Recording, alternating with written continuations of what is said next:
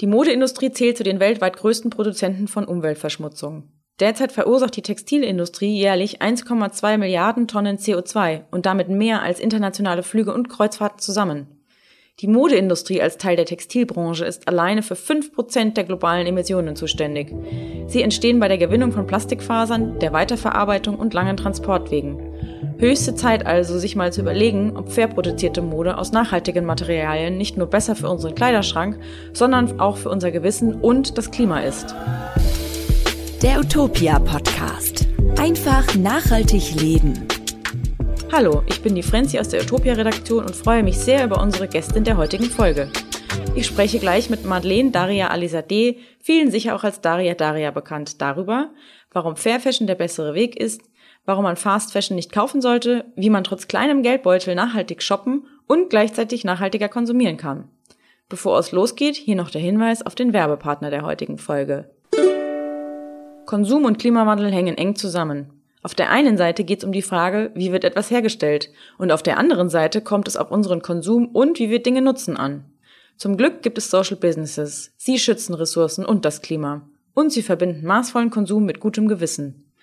Der Ökoenergieversorger Polarstern ist Mitglied der Gemeinwohlökonomie und bietet zum Beispiel nur 100% Ökoenergie an. Nachhaltiger geht's kaum, wirklich. Wenn du mit dem Code Utopia zu Polarstern wechselst, erhältst du eine 20 Euro Gutschrift auf deine Jahresrechnung. Mit Energie die Welt verändern. Wirklich.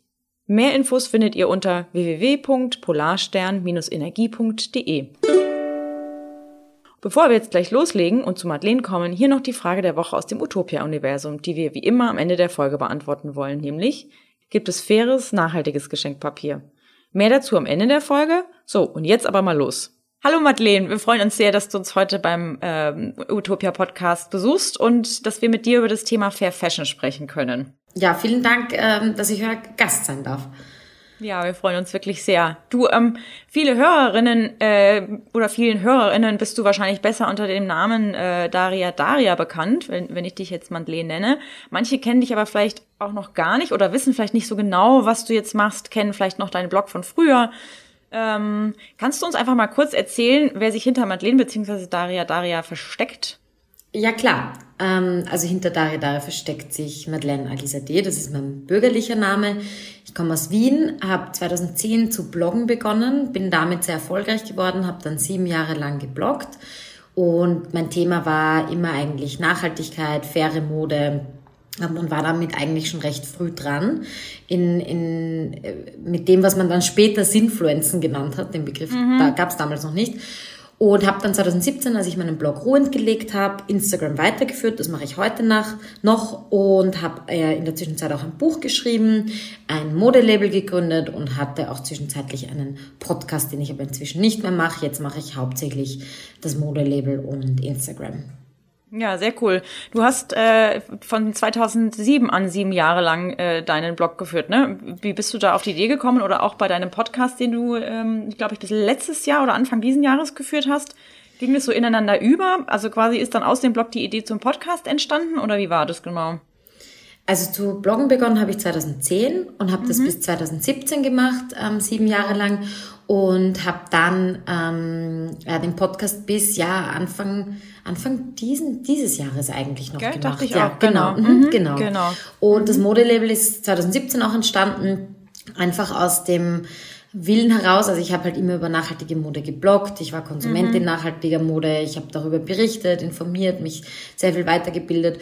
Und äh, erstens war es ein bisschen so ein, ein ja, nicht ein Zufall, aber ich habe für eine Kooperation habe ich ein T-Shirt entwerfen dürfen und dann haben mich alle gefragt, woher denn dieses T-Shirt ist und da kam dann die Idee, so eine Art Merch zu machen und aus der Idee wuchs dann sehr schnell die Idee, ein Modelabel zu machen, um auch all das, was ich immer als Konsumentin von den Labels erwartet habe, ähm, mal selber als Unternehmerin in die Tat umzusetzen.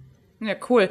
Du hast mal, oder beziehungsweise ich habe gelesen, dass du mal gesagt hast, dass der Einsturz der Textilfabrik in Bangladesch 2013 dazu geführt hat, dass du dich von der Fast-Fashion-Industrie total abgewendet und dich angefangen hast, richtig intensiv mit der Fair Fashion zu beschäftigen. Wenn du jetzt so zurückblickst oder auch äh, aktuell, was ist für dich denn der größte Impact daran, den man selbst als Konsument äh, bewirken kann, wenn man Fair Fashion trägt, statt irgendwie dauernd zu äh, Fast Fashion Ketten zu rennen und sich ein T-Shirt für 1,99 zu kaufen? Also der, ähm, der, da muss ich nur ganz kurz einhaken. Also die Rana Plaza ist im April 2013 passiert und ich habe im genau. November 2013 beschlossen, ähm, kein Fast Fashion mehr zu kaufen. Grund war aber eigentlich eine Doku im ZDF. Also Rana Plaza mhm. habe ich zwar schon so am Rande mitbekommen, habe mich dann aber eigentlich erst nach dieser Doku, ähm, wo es eigentlich um Ledergerbereien in Bangladesch ging, mhm. näher damit auseinandergesetzt. Mhm. Und da war dann auch True Cost, dieser sehr bekannte mhm. Film äh, oder der bekannteste Film, wo es um schnelle Mode geht, ähm, ja. war dann auch gerade so im, im Entstehen und da gab es auch ein mhm. Crowdfunding dafür ähm, und genau, das war so, das war so die, der, der Einstieg. Mhm. Und die zweite Frage habe ich jetzt natürlich vergessen. Ja, das macht ja nichts. Die kann ich auch gerne nochmal wiederholen. Sorry. Überhaupt kein Problem. Was äh, für dich der größte Impact daran ist, den man also selbst als Konsument bewirken kann, wenn man Fair Fashion trägt und kauft, statt zu den Fair, äh, Fast Fashion Ketten zu rennen und da halt dann mhm. ne, tütenweise Sachen mit nach Hause zu schleppen, wo du vielleicht irgendwie, sagen wir mal, 70 Prozent am Ende dann doch nicht trägst. Ähm, ja. Mhm. Also ich bin nie so eine Freundin, ähm, den einzelnen Impact bei der Konsumentin zu suchen, weil ich mhm. der festen Überzeugung bin, dass es ein strukturelles und ein politisches Problem ist mhm. und wir die Verantwortung nicht auf den KonsumentInnen abwälzen sollten. No, ähm, genau. That being said, ich glaube, der Impact für einen selber kann sehr groß sein. Also einfach, dass man bewusster einkauft, dass man vielleicht Dinge kauft, die man wirklich trägt, dass man die eigene Garderobe viel besser kuratiert. Ja. Also ich bin ja auch ein großer Fan des Capsule Wardrobe Gedankens. Das ist ja, so super. ein Konzept, mit dem man so sozusagen alles in der Garderobe kreuz und quer anziehen kann, weil man ein gewisses Konzept verfolgt. Mm, genau. Und der Impact ist sicher auch irgendwo, dass man eine Nachfrage schafft. Und das ist immer wichtig, nämlich Nachfrage für faire Mode. Aber all das ist natürlich, unterliegt immer der Legislatur und der Gesetzgebung. Mhm. Und wenn da nicht entsprechende Regulierungen eintreten und in Kraft gesetzt werden, ähm, kann da die Konsumentin, der Konsument auch recht wenig ausmachen, meiner Meinung nach. Das stimmt. Also es muss immer Hand in Hand gehen, ne? weil der eine allein kann natürlich Dinge tun, aber die sind in einem relativ kleinen Rahmen und Politik und Wirtschaft müssen halt auch ihren Beitrag leisten. Das sehe ich ganz genauso. Mhm. Mhm. Jetzt hast du ähm, gerade schon gesagt, Capsule Wardrobe, da hatten wir jetzt kürzlich auch eine ähm, Podcast-Folge zum minimalistischen Kleiderschrank und haben damals auch äh, festgestellt, beziehungsweise ich habe festgestellt, weil ich in der Folge auch mit dabei war, dass es eigentlich ganz schön viel ist, wenn man sagt, man hat pro Quartal 37 Teile, die man sich sozusagen zusammenstellen darf, exklusiv Socken, Unterwäsche und Sportklamotten. Hast du denn auch so eine Capsule Wardrobe, wo du sagst, ich habe irgendwie, weiß ich jetzt, nur so 40 Teile, die ich tatsächlich auch anziehe? Mhm. Genau, also eine Capsule Wardrobe, es gibt keine fixe Zahl, mit der man mhm. arbeiten muss. Man kann das auch 200 auch. Kleidungsstücke haben, wenn man die regelmäßig trägt und ähm, die alle gut zueinander passen, why not? Ähm, ja. Es gibt, ich glaube, diese Zahl, so um die, um die 30, 40 herum, ist entstanden ein bisschen aus diesem Project 333, also mhm. Projekt 333, wo es mhm. eben darum ging, dass man pro Saison nur 33 Kleidungsstücke eben ähm, genau. hat. Das heißt nicht, dass man sich jede Saison 33 neue Kleidungsstücke zulegt, sondern die halt auch austauscht. Also man packt den Rest von dem, was man hat, weg und tauscht dann unter der Saison aus. Ähm, man wird aber ziemlich schon draufkommen, dass das gar nicht so viel ist. Also auch 37 Teile, das hört sich recht viel an, aber da mhm. ist man recht schnell, wenn man halt Unterteile, Oberteile, mhm. ähm, Sommer-Winterkleidung dabei hat irgendwie. Also das ähm, ich wage zu behaupten, dass jede Person, die hier zuhört, mehr als 37 Teile wahrscheinlich im, im, im Schrank hat. Ähm, mhm. Ja. Also ich finde sowieso, ich weiß noch, dass wir, als wir die Folge gemacht haben, hat mich das sehr ähm, beeindruckt. Donna Karen hat, glaube ich, 1985 mal so eine ähm, Capsule Wardrobe äh, entwickelt, die tatsächlich aus nur sechs Teilen bestand. Ah, cool, das wusste ich, gar nicht. Mh, also wirklich ganz toll. Das sind, ist so ein fixes Paket gewesen und da habe ich mir dann auch überlegt, hm, ob man das wohl hinkriegt. Ich meine, wenn das alles in einer Farbe ist, alles zusammenpasst, so, ja. ne, das ist, ist aber schon echt eine ganz ja. schöne Challenge. Es kommt auch darauf an, wo man lebt, weil das stimmt. wenn ich in Kalifornien lebe, keine ja. Ahnung, in San Diego hat es, glaube ich, das ganze Jahr über ungefähr weiß ich, ein bisschen was über 20 Grad, dann ist das recht ja. einfach. Aber wenn man wo lebt mit vier Saisonen, dann ist das schon ein bisschen dann schwieriger. Ist das schon ein bisschen schwer, gell? Jetzt bist, ist es bei dir so, dass du dich äh, neben deiner äh, Modelinie und der Fair Fashion allgemein ähm, auch noch mit veganer Ernährung, dem Tierschutz, mentaler Gesundheit und nachhaltigem Leben und der Politik beschäftigt, beschäftigst. Also wenn ich mir das so durchlese, denke ich mir, wow, die macht echt ganz schön viel. Also Legst du irgendwie gleichermaßen den Fokus auf alle Themenbereiche oder ist es bei dir schon auch so, dass du sagst, jetzt ist das eine erstmal ein bisschen wichtiger und ne, wie du vorhin auch schon gesagt hast, der Blog ist stillgelegt erstmal und den äh, Podcast hast du jetzt auch erstmal auf äh, wahrscheinlich on hold gelegt, mm. um deinen Fokus auf äh, vor allem auf dein Label und auf andere Dinge zu legen, oder? Genau, und der Fokus ist eigentlich auch immer faire Mode. Also natürlich gibt es eine gewisse Intersektionalität mit anderen Themen. Also ich spreche ganz viel ähm, über Feminismus zum Beispiel und da mhm. gibt es einfach eine Überlappung. Ich habe zum Beispiel erst kürzlich über mangelnde Inklusion bei, mhm. in, bei der Mode gesprochen und natürlich, das ist ein grundlegendes feministisches Thema. Also Fettfeindlichkeit mhm. in der Gesellschaft ist ein strukturelles Problem, aber es mhm. gibt natürlich auch eine Überlappung mit Mode und ich glaube so, dass das Grundthema, dass man über alles drüber stülpen kann und auch über alle Interessen, die ich so habe, drüber stülpen kann, das Thema der Gerechtigkeit ist. Aber es ist schon die faire Mode, die für mich das Hauptthema ist, wo ganz viel Interesse und auch ganz viel Wissen auf meiner Seite liegt und wo aber dann natürlich man immer wieder ähm, die Fühler ausstreckt und andere Themengebiete auch auch behandelt und natürlich auch, wenn es gerade aktuell ist. Also ähm, ich werde jetzt nicht, nicht über Afghanistan sprechen, weil Mode mhm. mein Thema ist, sondern werde das mhm. schon tun, wenn es gerade aktuell ist. Ähm, einfach weil das dann dringlich ist und, und äh, darüber gesprochen, gesprochen werden mhm. Genau.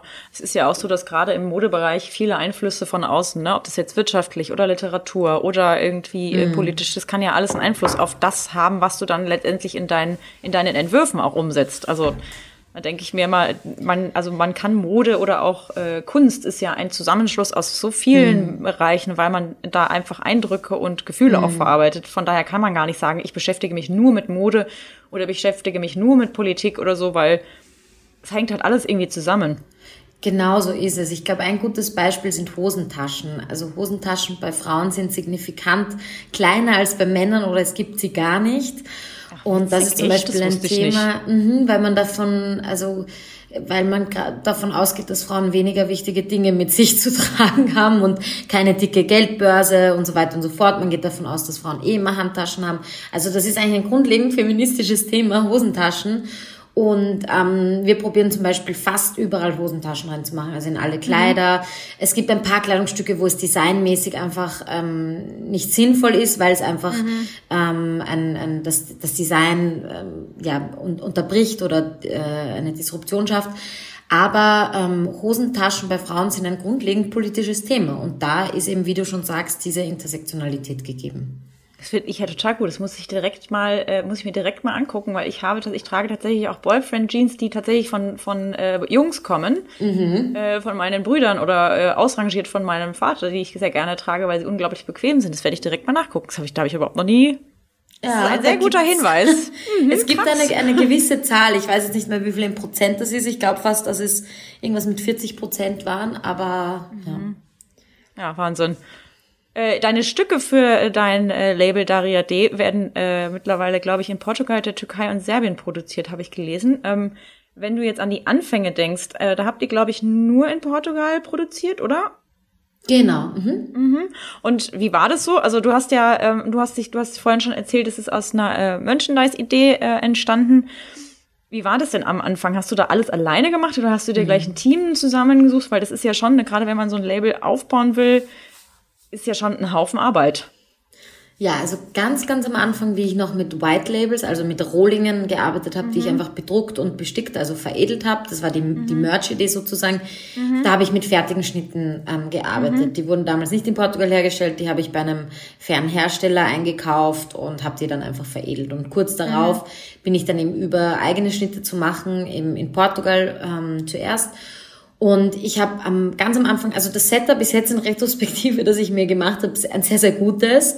Ich mhm. bin zu einem Textilveredler in Passau gegangen und habe gesagt, hey, könnt ihr mir T-Shirts veredeln, aber auch den Versand übernehmen mhm. und die ganze Logistik. Und die haben das zu dem Zeitpunkt eigentlich gar nicht gemacht und haben gesagt, so ja, okay, wir machen das für dich. Das heißt, ich habe von Anfang an diese ganzen schwierigen Themen, die dann auch schnell, wenn man skalieren will, ein Problem werden, mhm. ähm, ausgelagert. Und die haben das dann gemacht und wir sind auch so ein bisschen gemeinsam reingewachsen, weil die haben vorher nie Fulfillment gemacht. Ich wusste nicht, wie Fulfillment geht. Mhm. Ähm, Und die machen das eben bis heute noch. Jetzt machen sie eben nur Fulfillment, keine Veredelung mehr, weil ja die Produktion woanders ist. Ja, genau. Mm, und in Portugal arbeite ich mit einer Textilagentur zusammen. Mir war es eben wichtig, wenn ich vor Ort nicht lebe, dass ich wirklich Leute habe, die wöchentlich in die Factories dort fahren können, wenn das unser Hauptproduktionsstandort ist. Und das ist eben mit der Agentur gegeben. Also da haben wir, mit denen machen wir das Sourcing, also das mhm. Finden der Textilien. Und ähm, ich arbeite dort auch mit einer Schnittzeichnerin zusammen und die helfen Super. uns eben ähm, mit dem Sourcing, aber auch Qualitätssicherung. Wir haben eine Qualitätsmanagerin, die da einmal die Woche eben vor Ort ist oder sogar mehrmals die Woche. Und das ist eigentlich ein sehr, sehr gutes Setup. Ähm, es ist zwar ein recht großes Team inzwischen schon, also wir sind je nach mhm. Bedarf, sind wir bis zu 20 Leute, die involviert sind. Aber ähm, es ist auch ein sehr, sehr gutes, auf anderer Seite ein sehr schlankes Setup, weil wirklich die Kompetenzen bei den Personen liegen, die sie die sie gut können und ich nicht von Anfang an alles versucht habe, selber zu machen. Genau, das wäre jetzt auch nämlich meine Frage gewesen, ob du selber zu jedem Hersteller und zu jeder äh, zu jeder Fabrik hinfährst, mit der du äh, zusammenarbeitest, um einfach auch gewährleisten zu können, dass die von dir gewünschten Nachhaltigkeitsvorgaben eingehalten werden. Ne? Aber das ist natürlich ganz Genau. Oder schickst du dann quasi dein Team immer mhm. nach Portugal oder du hast dann irgendwie in der Türkei und in Serbien auch deine entsprechenden Leute, die sich darum kümmern, nehme ich mal an. Also, wir haben vor Ort die Leute, die sich drum kümmern, aber ich fahre auch selber hin, zwei bis viermal im Jahr. Aktuell mhm. produzieren wir nur in Portugal und in Serbien.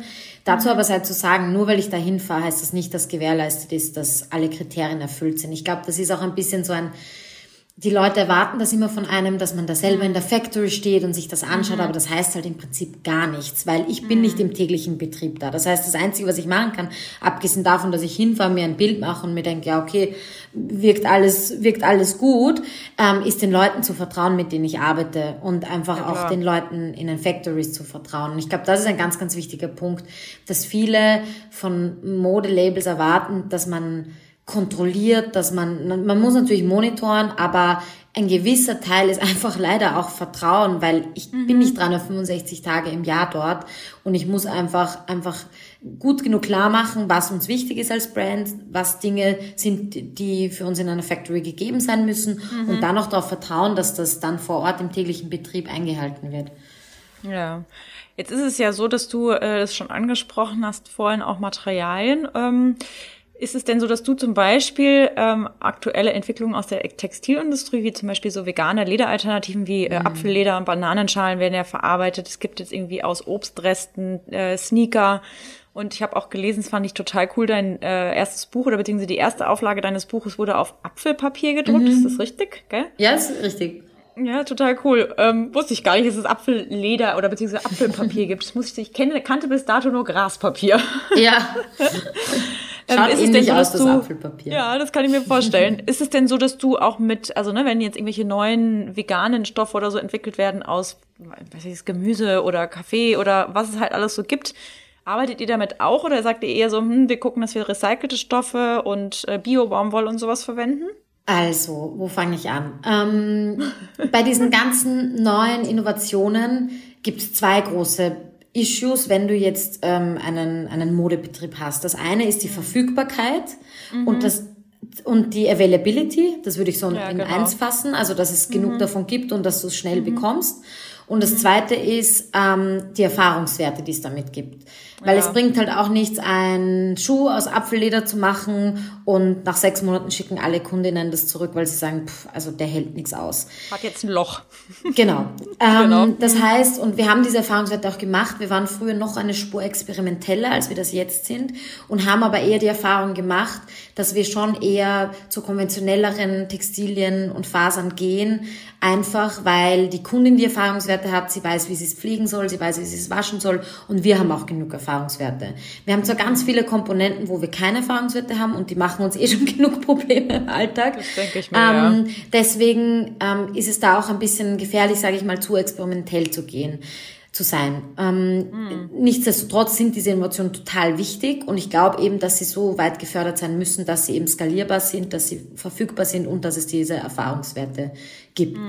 Wir persönlich versuchen eben auf viele Textilien zu setzen, die der Zirkularität entsprechen, mhm. also die entweder recyclable sind oder eben gut wieder in einen Kreislauf induziert werden können, arbeiten aber auch mit ähm, zum Beispiel recycelter Baumwolle und wollen, also überlegen jetzt, ob wir nächstes Jahr zum ersten Mal mit recycelter Wolle arbeiten. Das ist immer noch so ein bisschen eine Diskussion bei uns, weil wir eigentlich 100% vegan sind, aber auch mhm. komplett synthetisch, also wir verwenden auch keine konventionelle Synthetik.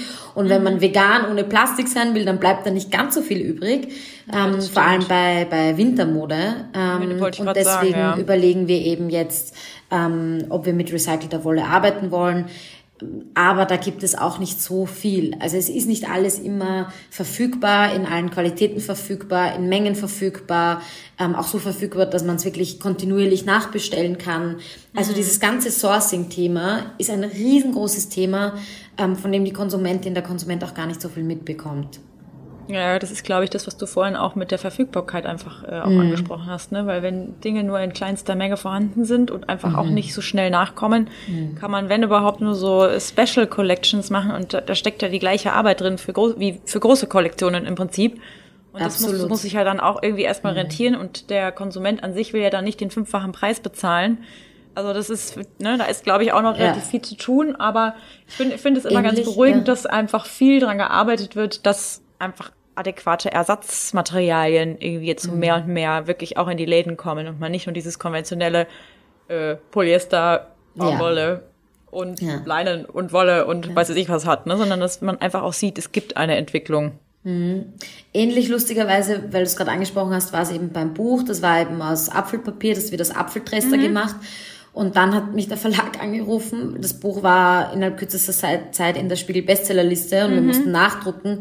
Und ich wurde angerufen und mir wurde gesagt, wir können das nicht mehr auf Apfelpapier machen. Und im ersten Moment war ich total entrüstet. Und dann hieß es, naja, ein Bestseller kann nicht auf Apfelpapier gedruckt werden, weil so viel Reste gibt's halt nicht, die, mhm. ähm, die in der Druckerei verarbeitet werden können. Mhm. Und ähm, ich glaube, da stößt man eben dann an seine Grenzen. Aber ich glaube, dieses dieses Verstehen von Ressourcen und wie viel ist da, wie viel kann man verwenden, wie viel kann man nicht verwenden, das ist so ein essentielles Thema auch in der ganzen Klimakrise ähm, mhm. und gerade in der Mode. Also das ist ja ganz viel ein, äh, ein großer Fast Fashion Konzern geht her und sagt, ja okay, ab nächstem Jahr stellen, stellen wir auf, keine Ahnung, zertifizierte Merino-Wolle um. Dann mhm. sagt, sagen die, die größten Supplier von Merino-Wolle, diese Menge, ach, keine Ahnung, 800 Tonnen Bio-Merino-Wolle gibt es mhm. gar nicht. Das, das gibt, das gibt die Produktion nicht mhm. her. Und dann sagen die, naja, dann machen wir das halt nicht. Und ich glaube, da muss die Flexibilität sein, dass man dann eben umsteigt und sagt, okay, ändern wir unser Geschäftsmodell, machen wir vielleicht weniger Teile aus Merino-Wolle, mhm. gibt es eine andere Faser, wo es, wo, wo mehr da ist, woraus wir mehr mhm. machen können, können wir vielleicht eben aus, auf recycelte Stoffe umsteigen. Mhm. Und ich glaube, das ist eben ja ein sehr, sehr großes Thema. Ressourcen, wie viel davon ist da ähm, und wie gehen wir mit ihnen um? Mhm, das stimmt. Was würdest du denn unseren HörerInnen raten, wenn sie sich mit Fair Fashion noch nicht ganz so gut auskennen oder halt auch noch nicht so viele Teile im Schrank haben oder vielleicht auch einfach sagen, boah, das mhm. ist ja schon im Anschaffungspreis echt ein bisschen teurer als jetzt ein T-Shirt von einem der großen äh, Fast Fashion Riesen. Gibt es irgendwelche Tipps, wo du sagen würdest, da kann man drauf achten, selbst wenn jetzt zum Beispiel der Geldbeutel nicht so wahnsinnig üppig ausgestattet ist? Ja, also erstmal, ähm, man darf niemanden dafür schämen oder man darf auch nicht beschämt sein, wenn man keine Fair Fashion kauft, weil, ja. wie schon zu Anfang gesagt, das ist ein politisches Problem, ein strukturelles Problem und es sollte mhm. nicht die Konsumentin dafür beschämt werden. Mhm. Ähm, wenn man das aber möchte, wenn es einem selber ein Anliegen ist, es gibt ganz viele biofaire Hersteller, die zum Beispiel Basics herstellen, die man relativ günstig kriegt. Also man kriegt ein biofaires T-Shirt schon, ein weißes T-Shirt zwischen 10 und 15 Euro. Das mhm. ist jetzt trotzdem dreimal so viel, wie es bei H&M kostet, aber mhm. es ist auf jeden Fall leistbarer als das 50 Euro biofaire mhm. T-Shirt. Dann gibt es eine Unmenge an Secondhand. Also wenn man auf die diversen Plattformen geht, das findet stimmt. man wirklich sehr, sehr viel. Man findet auch Daria D dort. Wir launchen jetzt eine Secondhand-Plattform, eine Pre-Love-Plattform ähm, cool. in Kürze. Mhm wo man auch unsere Teile Secondhand kaufen kann, aber auch einschicken kann. Mhm. Ähm, und ich glaube, ähm, einfach wirklich sich ein Konzept überlegen, wie man wenig braucht. Also wenn man wirklich eine, sich eine Capsule Wardrobe äh, konzipiert, dann braucht man gar nicht so viel und das kann man sich dann über einen gewissen Zeitraum vielleicht zulegen mit gebrauchten Stücken oder vielleicht auch über Kleidertauschpartys. Ähm, genau. Oder eben ähm, kann man sich mal zum Geburtstag vielleicht was wünschen, einen Gutschein für ein mhm. Label, das man gut findet. Ähm, und so, das sind vielleicht ein paar so kleine Tipps. Super. Ich bin ja großer Fan von Second Hands. Ähm, ich mhm. bin, ich glaube, ich kaufe seit Jahren eigentlich nur Secondhand, weil ich das einfach, ne, ich habe auch viele alte Sachen ähm, mhm. vererbt bekommen oder auch irgendwo aufgestöbert, die ich äh, heiß und heftig liebe und die ich immer sehr betrauere, wenn sie dann auseinanderfallen und sie wirklich nicht mehr zu retten mhm. sind. Aber das finde ich ist halt ähm, sowohl online als auch tatsächlich physisch äh, vor Ort in den Läden total schön, weil du damit auch wirklich noch so dieses Entdecker-Ding hast, dass du mm. äh, eben nicht 50 Mal dasselbe T-Shirt in einer derselben Größe da hängen hast, ja. ähm, sondern auch losgehen kannst, um etwas zu entdecken, woran du vorher noch gar nicht gedacht hast. Das finde ich, ja. finde ich dabei immer mit am schönsten. Mm, jetzt ist es bei euch ja so, deine Sachen gibt's nur online aktuell, richtig? Genau. Mhm. Habt ihr denn irgendwie vor, irgendwann mal auch irgendwie zum Beispiel so einen Concept Store irgendwo zu eröffnen? Oder ist das für euch so, dass ihr sagt, nee, wir bleiben online, wir haben das von Anfang an so gemacht und wir wollen das auch mhm. weiterhin so machen? Genau, also die Entscheidung online zu machen ist einfach äh, eine wirtschaftliche. Wir wollen weiterhin sehr schlank mhm. aufgestellt sein. Wenn wir jetzt eine Offline-Infrastruktur mitzufinanzieren hätten, würde sich unser Preismodell einfach ändern, weil wir einfach Fixkosten ja, einpreisen müssten im Produkt, die es bei einem direkten Online-Vertrieb nicht gibt. Wir sind aber gerade dabei, darf ich schon vielleicht ein bisschen verraten, ähm, unsere Fühler Richtung Retail, also Einzelhandel auszustrecken, dass es uns woanders auch zu kaufen Schön. gibt. Mhm. Ähm, und natürlich ist ein mhm. eigener Shop, ein eigener Flagship Store oder eben ein Concept Store auch, mhm. ist natürlich auch ein Traum. Und ähm, ich glaube auch, dass das in den nächsten Jahren ähm, dann auch ähm, ja, realistisch wird. Ja, ich würde, ich bin auch mal so ein Freund von äh, äh, Never Say Never zu sagen, weil ich finde auch, ne, also man, es gibt ja viele Dinge, die, wo man irgendwie vielleicht auch noch gar nicht weiß, wie es sich entwickelt, oder es kommt eine Möglichkeit um die Ecke, an die du vorher überhaupt noch nie gedacht hast. Und dann hast du auf einmal einen Laden. Also man soll genau. einfach, ne, man darf ja auch groß träumen. Das muss ja auch so sein, sonst bewegt man sich nicht vorwärts, finde ich. Total. Und ein Shop, also mhm. das ist auf jeden Fall eben in, in Planung. Die Frage ist halt mhm. eben nur, nur wann und wie wir das ja. dann eben ähm, genau, wie wir es dann genau. aufsetzen.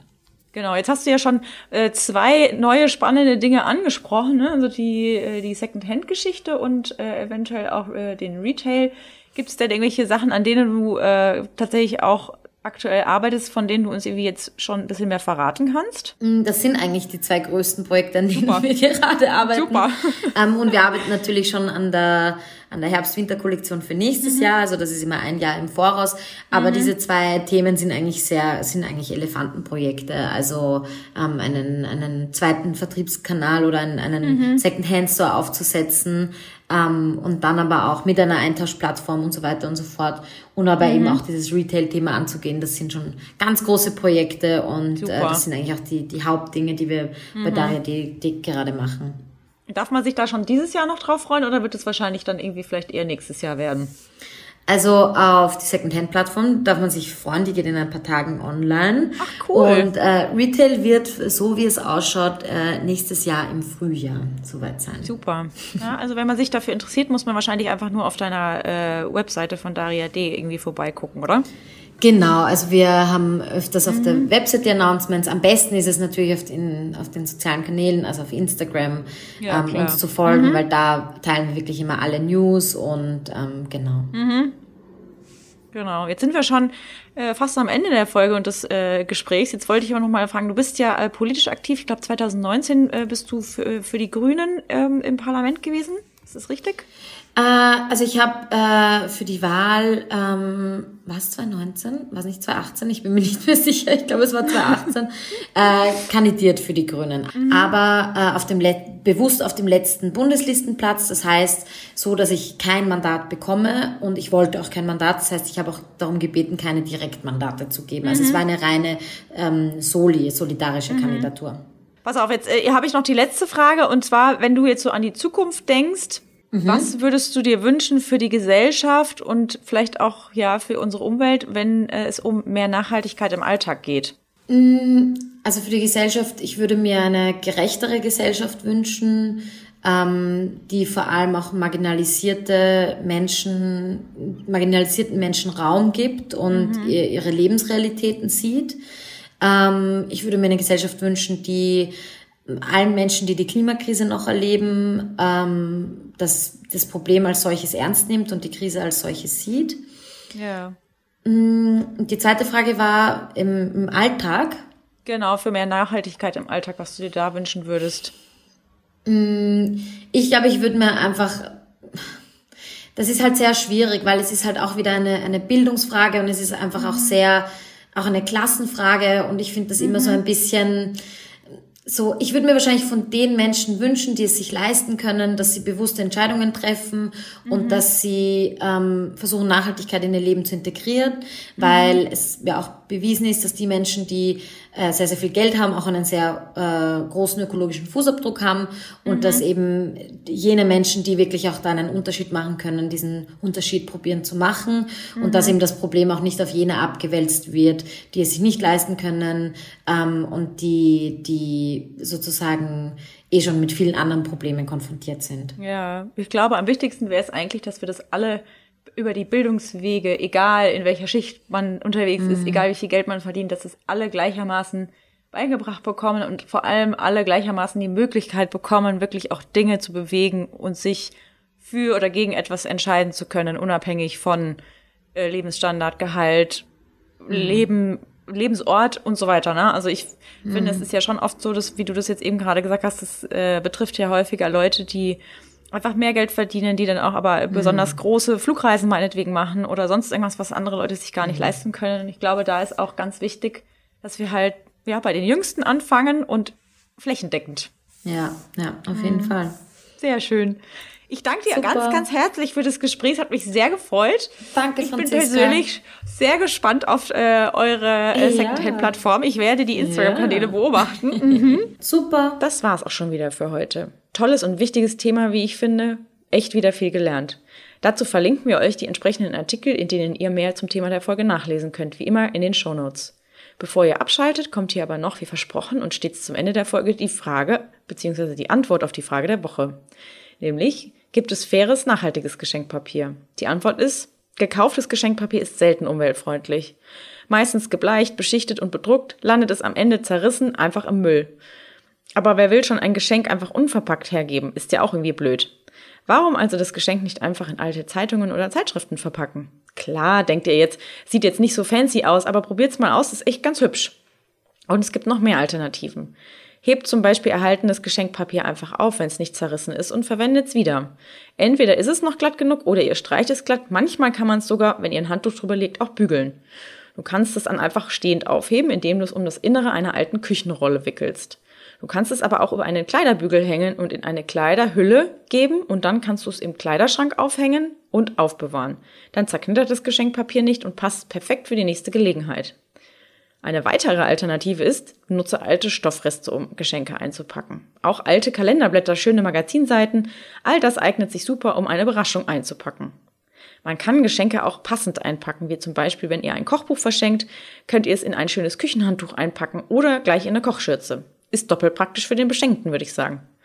Und ihr könnt natürlich das Geschenkpapier auch einfach selber machen, beziehungsweise selber bedrucken mit Muster. Dazu besorgt ihr euch einfach eine Rolle Packpapier und verwendet am besten Recyclingpapier. Wenn ihr keins findet, dann nehmt einfach welches, das braun und ungebleicht ist. Das findet man in Drogeriemärkten und auch bei der Post. Dann schneidet ihr euch den Bogen in der Größe zu, den ihr braucht und bedruckt ihn zum Beispiel mit Kartoffeldruck und Farbe. Dazu schnitzt man sich aus seiner Kartoffel einen Stempel, wie zum Beispiel in Form eines Sterns oder eines Mondes, trägt mit dem Pinsel Farbe auf und bedruckt dann das Papier. Die Anleitung packen wir euch auch in die Show Notes. Auch getrocknete Blätter ergeben wunderschöne Muster. Ihr legt sie einfach auf das braune Packpapier und malt mit dem in Farbe getauchten Pinsel über die Kanten der Blätter hinaus. So entstehen fantastische Muster und du erhältst neben dem nachhaltigen Papier ein super individuelles Papier. Ist ja auch ganz schön. Wir packen euch natürlich auch zu dem Thema die entsprechenden Links in die Show Notes. So, und bevor ihr endgültig abschaltet, abonniert doch bitte noch schnell diesen Podcast in eurer App. Dann könnt ihr euch ganz einfach im Archiv umhören und anhören, worüber wir in den vergangenen Wochen schon gesprochen haben. Das sind inzwischen ganz schön viele Episoden. Außerdem verpasst ihr nie eine Folge. Und falls ihr ein Wunschthema habt, Vorschläge oder Fragen, dann schreibt uns gerne eine Mail an redaktion.utopia.de mit dem Betreff Podcast. Wir lesen wirklich alle eure Mails, aber wir haben eben nicht immer Zeit zu antworten. Trotzdem schon mal vielen Dank für eure Vorschläge, eure Kritik und eure Ideen. Nächste Woche verraten wir aus der Redaktion die besten Weihnachtstipps für ein nachhaltiges Fest mit Ideen für eine festliche Dekoration, leckerem Essen und viel mehr. Habt eine gute Woche und bis bald. Der Utopia Podcast. Einfach nachhaltig leben.